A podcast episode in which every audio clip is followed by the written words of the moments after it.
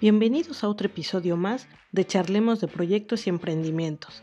Yo soy Leticia Venegas y te estaré compartiendo tips y recomendaciones con base en la experiencia que he tenido a lo largo de estos 13 años dirigiendo proyectos. Y estoy segura te podrán ayudar en tus retos profesionales y te animarán a dar ese paso para diseñar el proyecto de tus sueños. ¿Sabías que en el 2020 solo el 36% de los proyectos se terminaron de forma exitosa y que el 61% de las organizaciones aplica alguna metodología de administración de proyectos definida? Te invito a que te quedes hoy a escucharme, ya que estaré platicando de los principales retos a los que te puedes enfrentar durante la ejecución de las tareas en cualquier proyecto.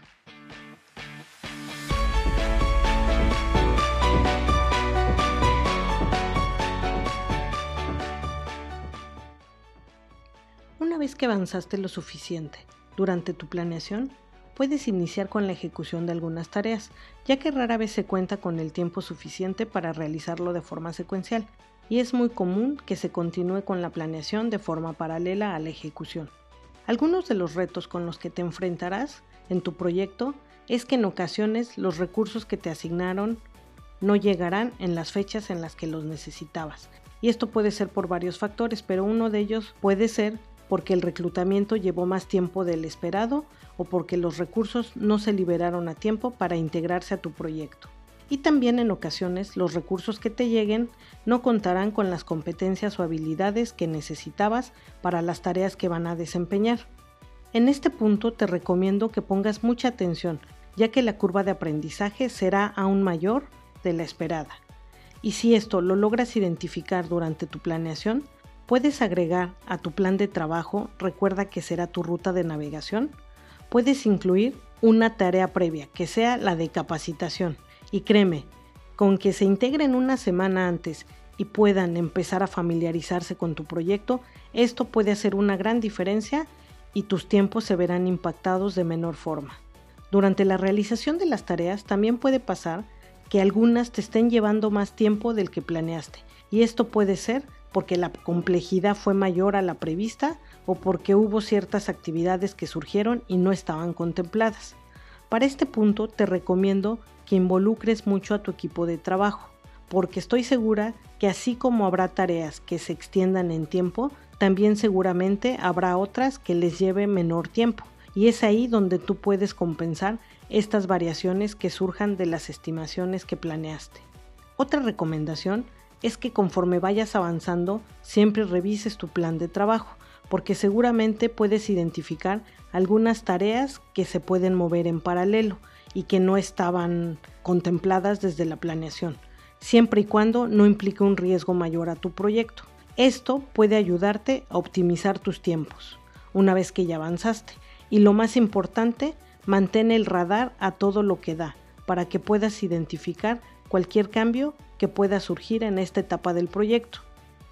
La mayoría de las veces los cambios pueden surgir por tres razones, algunas debido a acciones correctivas, esto es que durante las revisiones identificaste algún error y hay que repararlo, o acciones preventivas, y esto se puede ver a que estás realizando actividades de manera previa en las que estás identificando ciertos defectos o fallas que pueden darse en los productos o servicios.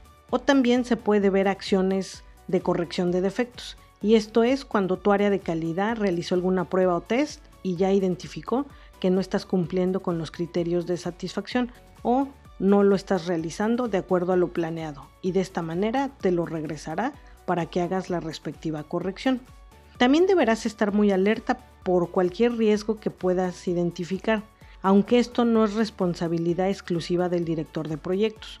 Tu equipo también puede identificar cualquier evento que no esté previsto y que pueda tener algún impacto y tendría que notificártelo para que juntos identifiquen la estrategia más adecuada para atenderlo.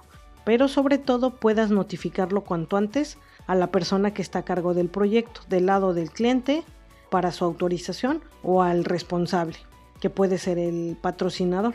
En esta etapa de la ejecución, también tú como director de proyecto debes estar muy atento a que las actividades se vayan realizando en tiempo y forma, pero sobre todo a brindarle a tu equipo ese respaldo para apoyarlos a desatorar o eliminar cualquier impedimento que se les pueda estar presentando en su día a día, ya que si bien nosotros no somos los responsables de realizar todas las tareas del plan de trabajo, sí somos los encargados de que esto se lleve a cabo.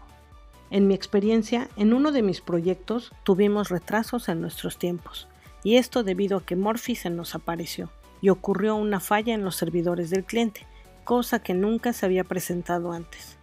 Y esto hizo que nuestras actividades de prueba se retrasaran por dos semanas. Debido a que esto no era algo imputable a nosotros, lo que hice fue realizar un control de cambios en donde tuvimos que reagendar estas actividades en mi plan de trabajo y el cliente tuvo que pagar por la variación de este tiempo y se movieron las fechas que teníamos comprometidas. En otra ocasión me ha tocado que cuando llegamos a quedarnos cortos en alguna definición de requerimientos durante la etapa de planeación, justo aquí es donde empiezan a surgir esos cambios ya que en algún proyecto, al presentarle un avance al cliente, nos dimos cuenta que necesitábamos más detalle para uno de sus reportes, cosa que no vimos durante las entrevistas que se realizaron con los interesados. Y esto al final del día fue por una omisión de nuestra parte, durante la etapa de planeación. En situaciones de este tipo, también se tiene que generar un control de cambios, aunque no puede ser cobrado al cliente, sino que de manera interna, ya sea tu oficina de proyectos o tu gerente de, del área, tendría que autorizar esta desviación y el impacto en tiempo y costo tiene que ser asumido por la empresa que está gerenciando el proyecto. Pero en caso contrario, cuando tu análisis de requerimientos durante la planeación es adecuado, los cambios casi no surgen durante la ejecución y todo fluye de manera efectiva y sin contratiempo. Algo que también tendrás que realizar en esta etapa es asegurarte de que la comunicación sea adecuada y llegue por los medios formales que se hayan definido. Estos canales pueden ser por correo, en reuniones y tendrás que convocar a todos los interesados para mantenerlos informados y estén enterados de los avances que vaya teniendo el proyecto. Esta será la única forma en la que tú podrás fomentar su participación aunque el mayor reto al que te vas a enfrentar en esta etapa es a integrar a tu equipo de trabajo. Recuerda, la colaboración es la mejor manera de trabajar y es la única forma en la que lograrás alcanzar los objetivos que hayas definido durante tu planeación.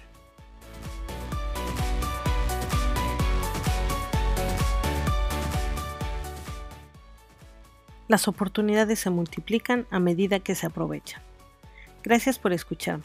Te invito a que me sigas cada semana con los podcasts que les estaré compartiendo. Y recuerda, este es el mejor momento para diseñar el proyecto de tus sueños.